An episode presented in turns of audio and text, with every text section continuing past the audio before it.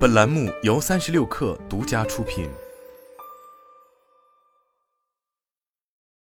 本文来自三亿生活。日前，抖音方面刚刚推出了一款桌面端社交软件抖音聊天，并推出了 Windows 与 Mac OS 客户端。继二零二二年十二月在 APP 中上线放映厅功能后，日前抖音方面也在网页端推出了这一服务。用户可以在不登录账号的情况下，免费观看诸多剧集、综艺、电影内容。事实上，近年来，此前专注于移动端的字节跳动，似乎开始越来越重视桌面端和网页版的产品，并且抖音也提供了多端应用，其中就包括 PC 端、移动端、电视端、智能终端等。其中，抖音网页版于二零二一年六月推出。当时正值西瓜视频、抖音和今日头条联合发起中视频伙伴计划，在这一计划中，抖音与西瓜视频进一步打通联合分发渠道，前者也首次开放流量分成。因此，抖音官网的改版和网页版的升级，也被外界视为其发力中长视频的标志，并试图寻求来自网页端的用户增量。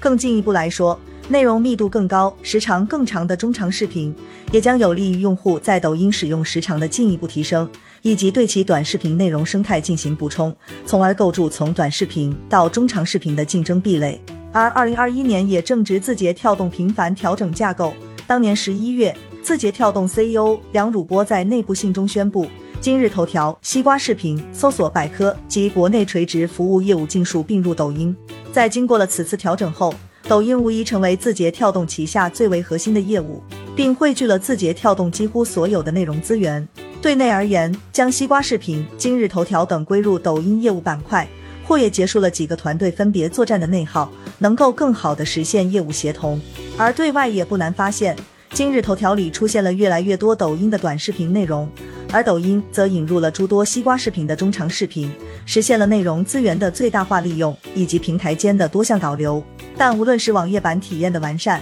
还是如今抖音强调自身中长视频内容的放映听功。其实都是平台方顺势而为和难以回避的增长焦虑。虽然近年来抖音方面并未公布过日活等相关数据，但有媒体曾在相关报道中透露，自二零二零年六月抖音日活突破六亿以来，并未实现非常明显的增长。而二零二一年 DAU 的增长也更多的依靠抖音极速版拉动，主站增速则有所下滑。尽管无从得知这些数据是否真实，但抖音的确在丰富站内内容上不断在进行努力。毕竟能够以不同的内容来吸引用户，或是从网页端、桌面端获得更多用户增量，或许已然是拉高用户量的唯一途径了。整个二零二二年，在抖音的助推下，一个又一个顶流开始逐渐被全网所熟知，比如四月的刘畊宏，六月的东方甄选。与此同时，抖音的内容边界也不断在拓宽，推出了诸如跟着运动达人直播跳操、直播看世界杯、海量大片免费看等。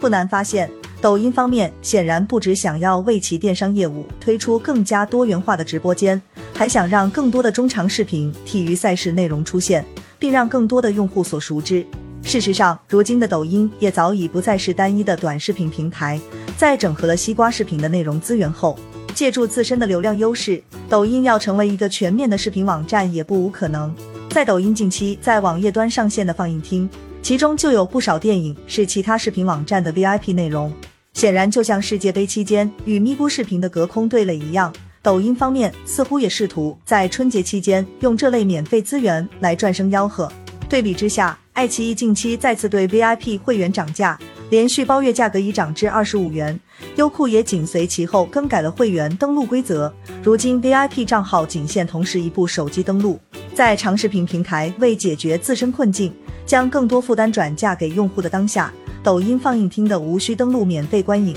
则更像是一抹清流，或许反而能让用户接受。虽然从目前来看，抖音网页版的放映厅里还没有太多能打的内容，但不排除未来可能会联合西瓜视频为其引入更多的影视内容以及大热的短剧等。并且从抖音发力中长视频，不难发现，或许现阶段比起引流至西瓜视频，抖音更倾向于自己来做所有内容及相关业务。在当下抖音的流量几乎无懈可击的情况下，布局电商、本地生活服务等业务显然都无后非，并且在经过多年的努力后，抖音在电商领域也已经占据了一席之地。因此，如今抖音想要继续拓展内容宽度，显然也是件顺其自然的事情。据福布斯日前报道称，金融服务巨头摩根大通正在与字节跳动展开合作，并帮助其开发支付技术。据悉，字节跳动方面聘请摩根大通来简化交易、改善支付的发送和接收方式，并为其相关产品建立一个集中的银行账户。